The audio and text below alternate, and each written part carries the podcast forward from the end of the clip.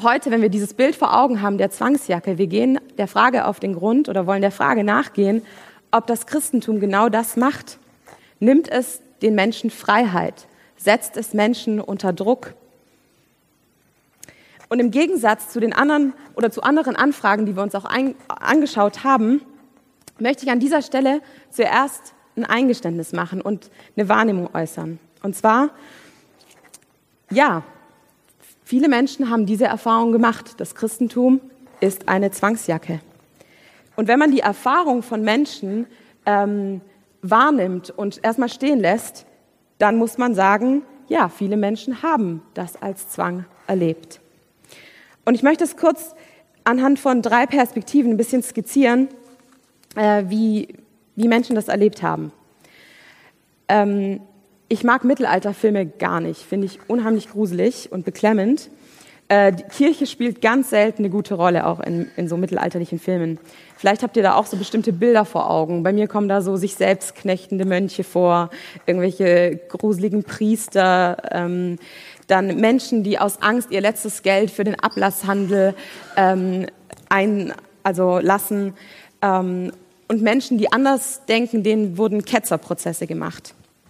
Auch die Inquisition ist so ein Paradebeispiel, wo Menschen, die einfach anders dachten als die Kirche, äh, verfolgt wurden, hingerichtet wurden.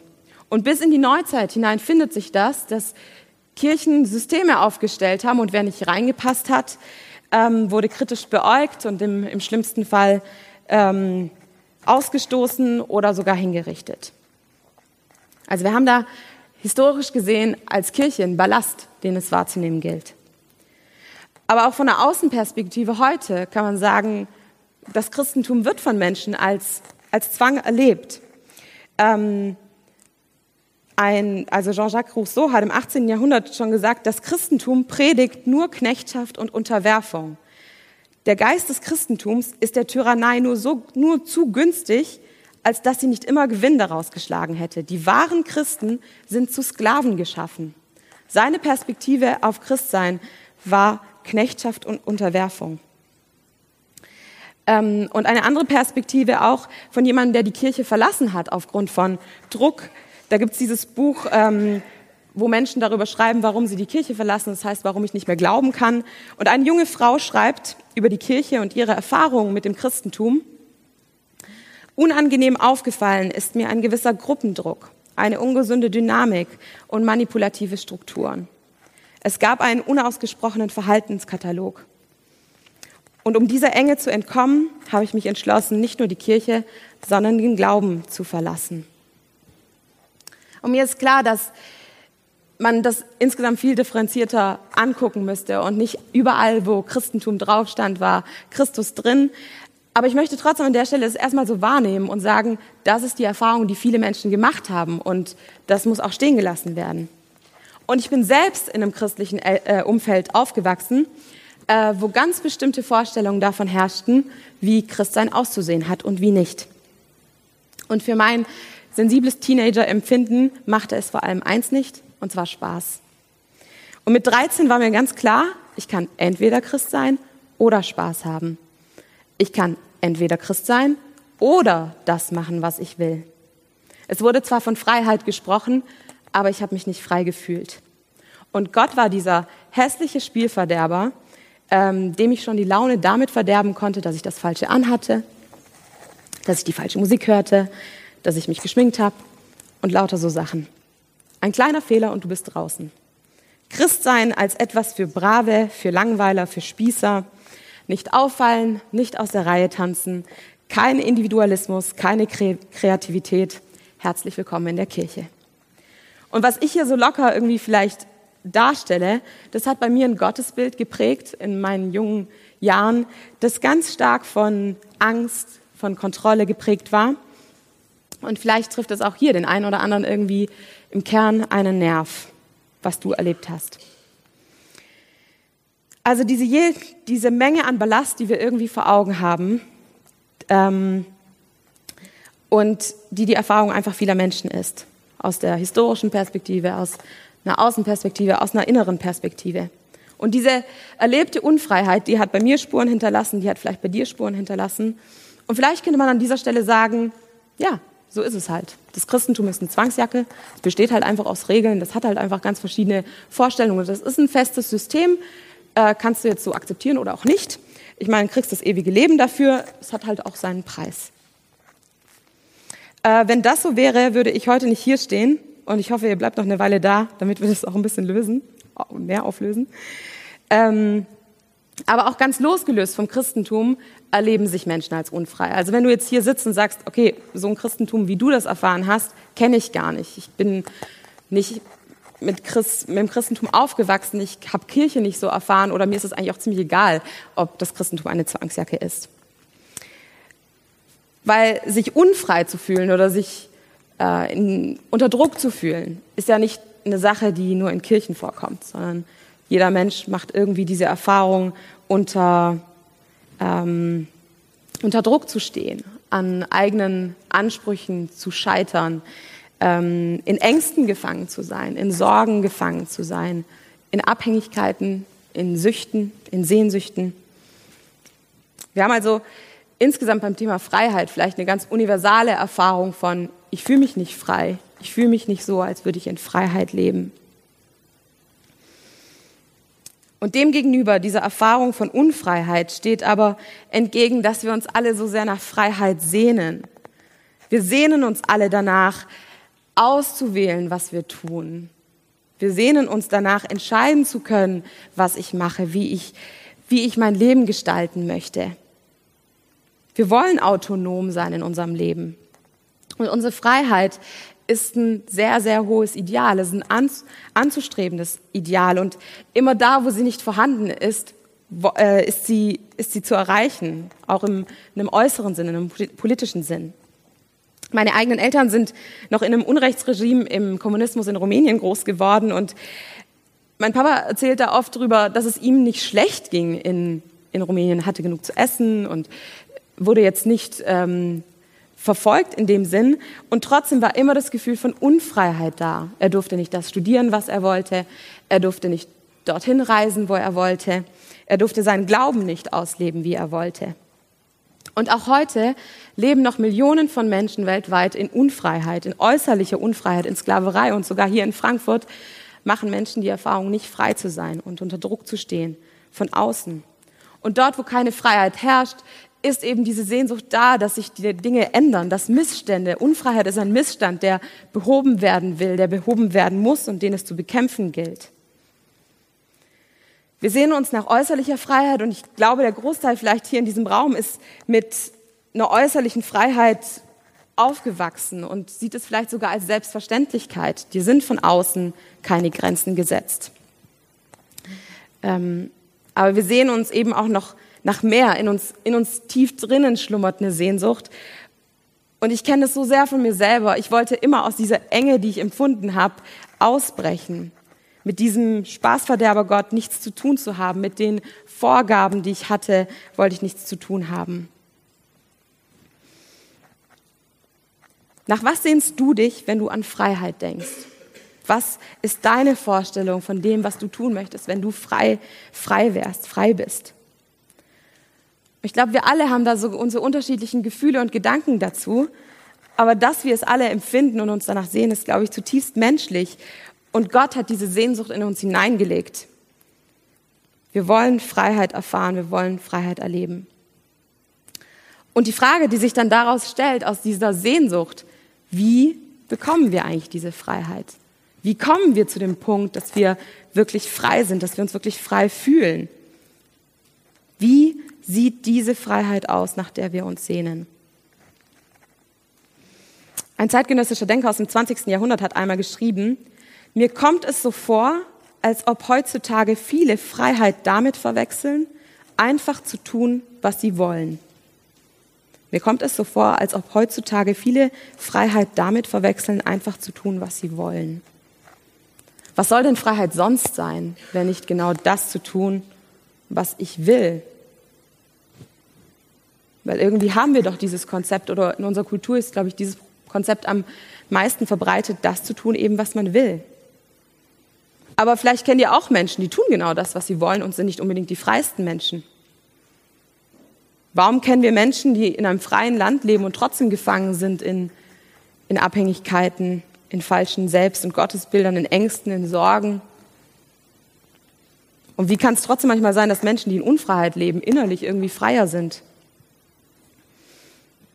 Und wie eben wahre Freiheit zu finden ist, es wurde, seit es Menschen gibt, glaube ich, auch immer unterschiedlich beantwortet. Und Menschen haben unterschiedliche Konzepte aufgestellt, was wahre Freiheit bedeutet.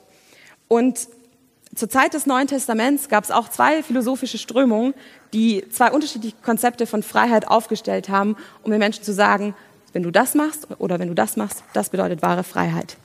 Das sind einmal die Stoiker und einmal die Epikureer. Und ich möchte es kurz vorstellen, weil genau in diese Zeit bricht dann nämlich die Botschaft des Evangeliums. Ähm, und deswegen glaube ich, ist es gut, wenn wir mal so vor Augen haben, okay, was sind so die Optionen, ähm, was Menschen so vor Augen hatten. Die Stoiker sind der Überzeugung, dass wahre Freiheit so aussieht, dass wenn du es geschafft hast, frei von all dem zu werden, was du, nach was du dich sehnst, wenn du frei bist von deinen Leidenschaften, frei von deinen Trieben und Affekten, dann hast du es geschafft. Dann bist du wirklich frei. Das Lebensziel, die Selbstperfektion, die Selbstvervollkommnung. Wenn dein Körper, wenn du deinen Körper beherrschst, wenn du alles kontrollieren kannst an dir, dann bist du wahrhaft frei. Nichts kann dir was, nichts bestimmt dich. Für mich klingt es sehr nach Zwang, aber da bin ich auch Kind meiner Zeit und meiner Prägung. Bei mir ist alles so, was ja nicht genießen, keinen Spaß haben, sich da selber knechten und so. Das klingt für mich nach, nach Druck, nach Zwang. Aber das ist eine, eine Version, wie weltgeschichtlich gedacht wurde, was Freiheit bedeuten kann. Und die Epikureer auf der anderen Seite, sind die hemmungslosen Genießer. Also wenn du nicht alles mitgenommen hast, nach was du dich sehnst, hast du was falsch gemacht. Und in der Antike war es ein all, allgemein bekannter Fakt, dass Kinder von Stoikern immer Epikureer wurden. Weil Kinder, die so groß geworden sind, darfst nichts, machen natürlich äh, alles dann auf der anderen Seite. Und so scheint es ein Hin und Her vom Pferd fallen, je nachdem, wie man da geprägt wurde. Man könnte aus heutiger Sicht denken, bestimmt haben sich alle Leute über die Stoiker lustig gemacht, weil die so, ähm, ja, so prüde waren und sich allen Spaß nicht erlaubt haben. Aber zu der damaligen Zeit war es genau andersrum. Man hat sich über die hemmungslosen Genießer lustig gemacht. Man hat gesagt, das sind die Schweine aus der Herde Epikurs. Das sind die Sklaven ihrer Lüste. Die müssen immer tun, was sie, was sie, nach was sie sich sehnen. Sie sind eigentlich, tun so frei und sind's doch nicht. Und aus heutiger Sicht denken wir eher so, naja, wer sich irgendwie so knechtet, ist nicht frei. Und so haben wir diese Konzepte und die stehen sich so gegenüber. Ist Freiheit im Zwang oder ist Freiheit in der Hemmungslosigkeit? Und bei mir war es eben die Frage, muss ich mich zwischen Christsein und Freisein entscheiden? Muss ich mich zwischen Christsein und Spaß haben entscheiden? Was ist der Selbstanspruch des Evangeliums? Der Selbstanspruch des Evangeliums ist, dass die Botschaft von Jesus, der gesagt hat, ihr werdet meine Wahrheit hören und die Wahrheit wird euch frei machen, das ist der Selbstanspruch des Christentums, dass wir uns anschauen, was, was sagt eigentlich Jesus zu dem Thema.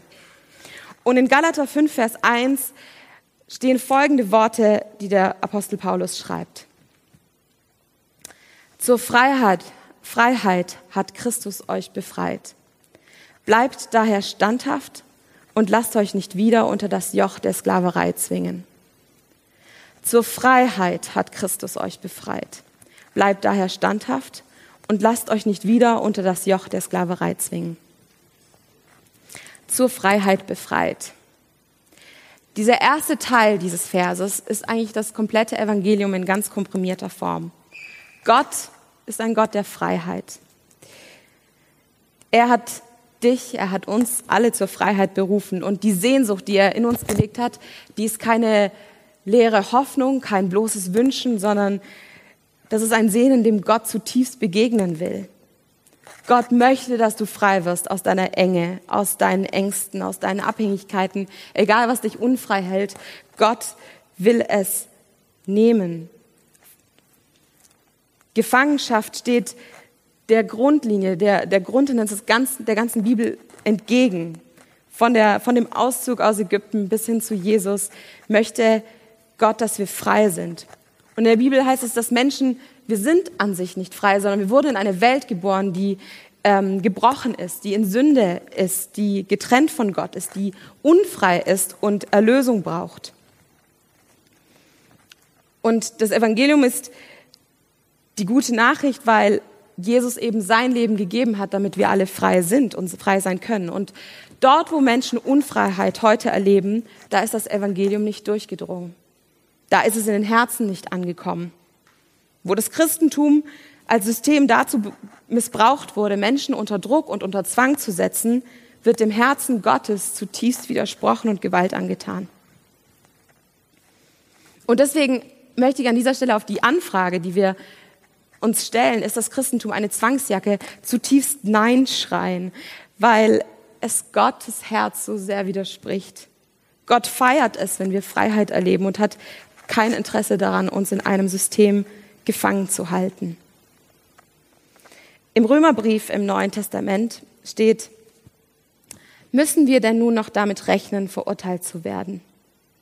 Nein, für die, die mit Jesus verbunden sind, gibt es keine Verurteilung mehr. Wenn, denn wenn du mit Jesus Christus verbunden bist, bist du nicht mehr unter dem Gesetz der Sünde und des Todes. Das Gesetz des Geistes, der lebendig macht, hat dich davon befreit. Denn wenn du mit Jesus Christus verbunden bist, bist du nicht mehr unter dem Gesetz der Sünde und des Todes. Das Gesetz des Geistes, der lebendig macht, hat dich davon befreit.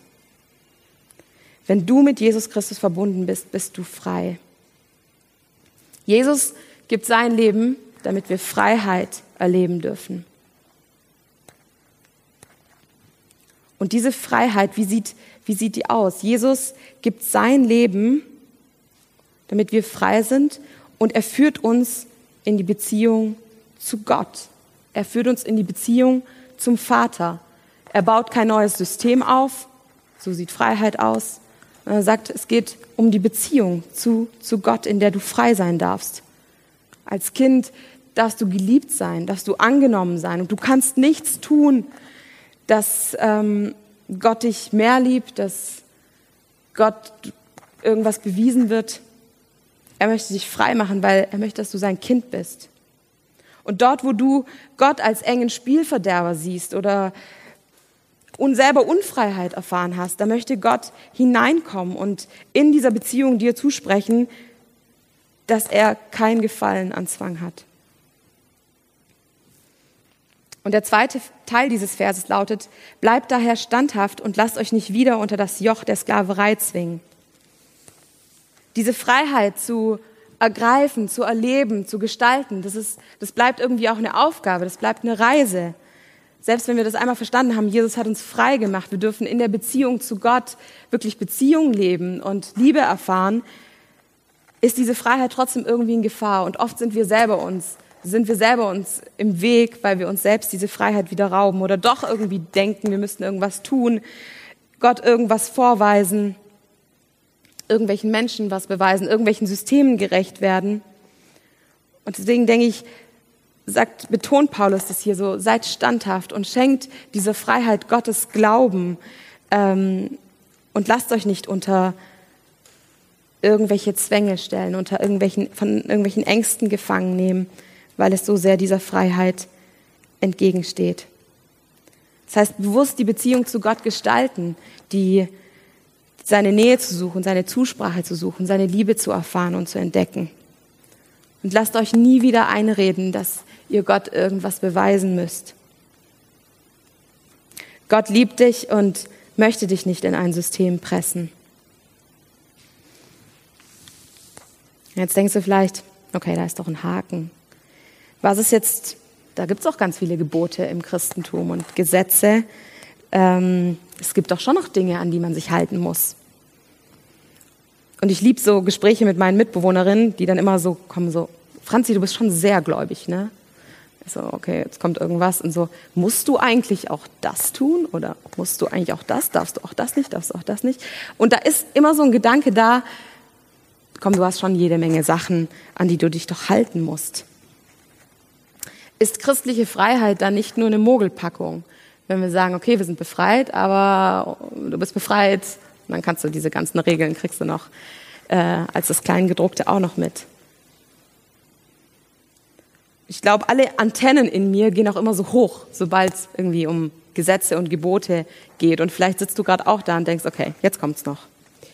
Das Gesetz und die Gebote. Ähm, ich habe letzte Woche den Psalm 119 gelesen und da ist mir eine Sache aufgefallen. Und zwar schreibt der Psalmschreiber schreibt über das Gesetz Gottes und die Gebote Gottes. Und er verwendet nicht die Worte, oh, das ist so hart, das ist so langweilig, das engt mich ein, das setzt mich unter Druck, sondern er setzt die Gebote Gottes in den Zusammenhang von, die geben mir Leben, die zeigen mir den Weg zum Leben, die schenken mir Freiheit, sie machen frei, sie bringen Freude hervor. Und das war so ein Punkt, der mich erstmal so stutzen ließ, weil ich immer Gott und Gesetze in einen total negativen Zusammenhang erstmal gebracht habe. Aber wenn wir da eine Stufe weitergehen, dann, dann denke ich, ist es, ist es offensichtlich, dass es manche Gesetze gibt, die erst überhaupt Freiheiten garantieren. Zum Beispiel das Grundgesetz, die Würde des Menschen, aber auch so profane Dinge wie Straßenverkehrsgesetze. Wenn es keine Gesetze gäbe im Straßenverkehr und jeder einfach genau das machen könnte, was er wollte, wäre zwar jeder frei und es wäre aber ein Chaos, sodass wieder niemand machen könnte, was er eigentlich machen wollte. Manchmal haben wir, glaube ich, auch ein verdrehtes Konzept von Freiheit, weil wir denken, die Freiheit bedeutet eben genau das zu tun, was ich möchte. Aber es gibt eben Gesetze, Gebote, die ermöglichen Freiheiten und die ermöglichen das Funktionieren von Beziehungen. Und genau so redet die Bibel erstmal über Gebote und Gesetze. Die Sätzen sind keine Systeme, die unter Druck setzen sollen, sondern die sind von Gott als Vater, von Gott, der es wirklich gut mit dir meint, der dich liebt, gegeben, dass du Leben hast, dass du Leben genießen kannst, dass du frei sein kannst. Die sollen dich nicht einengen, weil das widerspricht zu sehr Gottes Anliegen und Gottes Wesen. Und die sind auch nicht an Bedingungen geknüpft, sondern die sind gegeben, dass du Leben hast. Und dann geht es, glaube ich, aber noch sogar einen Schritt weiter, weil wir haben alle diese Sehnsucht von Freiheit in uns und ich glaube, Gott möchte uns in wahre Freiheit führen. Und er möchte, dass du das erlebst, du tief erfährst, dass er dich in Freiheit führt. Aber ich glaube, er möchte sogar noch mehr. Freiheit ist vielleicht nicht das letzte Ziel, zu dem er uns führen möchte.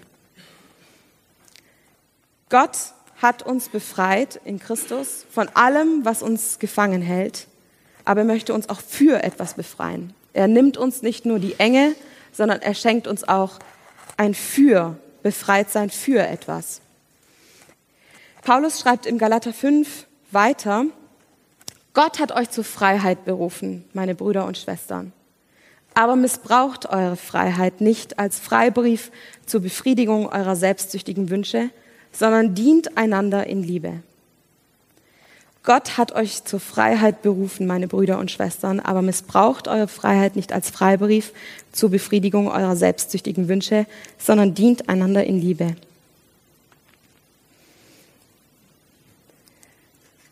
Der Vers macht, glaube ich, diesen Zusammenhang deutlich. Gottes Freiheit für seine Kinder ist keine Mogelpackung, weil es heißt nicht, ihr seid frei, aber es gibt noch ein paar Regeln, sondern es heißt, ihr seid komplett frei, aber es gibt mehr als dein Verständnis von Freiheit.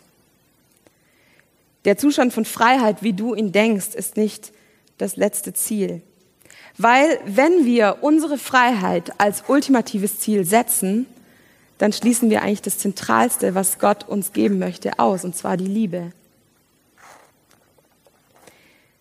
Weil überall, wo Beziehung entsteht, ist die Freiheit und die Liebe im Konflikt. Wenn unsere Freiheit das oberste Ziel ist, sind wir eigentlich unfähig zu lieben und Beziehung zu leben, weil jede Beziehung braucht, braucht es, dass wir die Grenzen des anderen respektieren. Jede Beziehung braucht es, dass wir nicht nur darauf schauen, was tut mir gerade gut, was ist meine Freiheit, was wäre jetzt mein Ding, sondern was braucht der andere, was tut dem anderen gut, was beschenkt den anderen. Und deswegen heißt Beziehung, deswegen heißt Liebe, zutiefst eine freiwillige Selbstbeschränkung, die freiwillige Einschränkung meiner Freiheit wegen der Beziehung. Und ich glaube, so sehr wir uns nach Freiheit sehnen, umso mehr sehnen wir uns eigentlich noch danach, geliebt zu werden und geliebt zu sein. Sich aus Liebe festzulegen, für eine Person zu entscheiden, ist die Einschränkung von Freiheit. Aus Liebe zu den eigenen Kindern weniger zu schlafen, seine Freizeitgestaltung umzustellen, in der Karriere nicht weiterzugehen, sind alles Einschränkungen von Freiheit. Zu lieben, sich verletzlich zu zeigen in Beziehungen, ist eine Einschränkung von Freiheit. Rücksichtnahme ist eine Einschränkung von Freiheit. Ja, in Christus bist du befreit, so laut Musik zu hören, wie du möchtest. Aber wenn es deinen Mitbewohner stört, ist es vielleicht die größere Liebe, deine eigenen Wünsche zurückzustellen. Und das ist nicht weniger Freiheit, sondern das ist eigentlich größere Freiheit, weil du sogar in deiner Freiheit entscheiden kannst, etwas nicht zu tun aus Liebe. Wenn wir Freiheit als unser ultimatives Ziel haben, dann bleiben wir eigentlich isoliert und es reicht nicht aus, dem gerecht zu werden, was Gott sich für uns gedacht hat. Und mit Gott ist es genauso. Wir wollen mit Gott, Gott möchte mit uns in eine Beziehung treten. Und da geht es nicht darum, dass wir irgendwelche Dinge halten, weil wir irgendwie Gott zufriedenstellen müssen, weil wir auch in Beziehungen nicht so leben, dass wir uns an Regeln halten, damit die andere Person ja nicht zornig auf uns ist, sondern weil wir die Person lieben, wollen wir gemeinsam, wollen wir Gemeinschaft haben, wollen wir Intimität genießen und da uns deshalb in unserer Freiheit begrenzen. Und dort, wo Zwang ist, da ist die Liebe noch nicht ganz da. Im ersten Johannesbrief steht es so deutlich, wo die Liebe regiert, hat die Angst keinen Platz. Gottes vollkommene Liebe vertreibt jede Angst. Angst hat man nämlich dann, wenn man mit Strafe rechnen muss. Wer sich also noch vor dem, Gesicht, vor dem Gericht fürchtet, bei dem ist die Liebe noch nicht zu vollem Durchbruch gekommen. Wer sich also noch vor dem Gericht fürchtet, bei dem ist die Liebe noch nicht zu vollem Durchbruch gekommen. Gott möchte dich befreien von allem, was dich gefangen hält. Gott möchte dich freisetzen, wenn du in irgendwelchen Abhängigkeiten, Zwängen, unter Druck leidest. Da, wo Systeme dich einengen, möchte Gott dir völlige Freiheit schenken. Aber Gott möchte dir noch mehr schenken. Gott möchte dich befreien für die Liebe und dich befreien, dass du lieben kannst und Liebe empfangen kannst. Von ihm selbst, von anderen Menschen. Er möchte, dass wir die Freiheit, die wir haben, dass wir die genießen, dass wir die ergreifen, dass wir die gestalten. Aber er möchte auch, dass wir sie einsetzen, andere zu lieben, weil das so Leben schafft, weil das so Leben schenkt. Und dass wir aus größter Freiheit uns selbst sogar begrenzen, um zu lieben. Das ist genau das, was Gott selber gemacht hat. Gott hat aus Liebe sich selbst in seiner Freiheit eingeschränkt und ist auf diese Erde gekommen. Er hat sich in seiner Gottheit eingeschränkt aus Liebe, weil er dir sagen, dir sagen wollte, wie sehr er dich liebt. Und wir können nur deswegen lieben, weil er uns zuerst geliebt hat.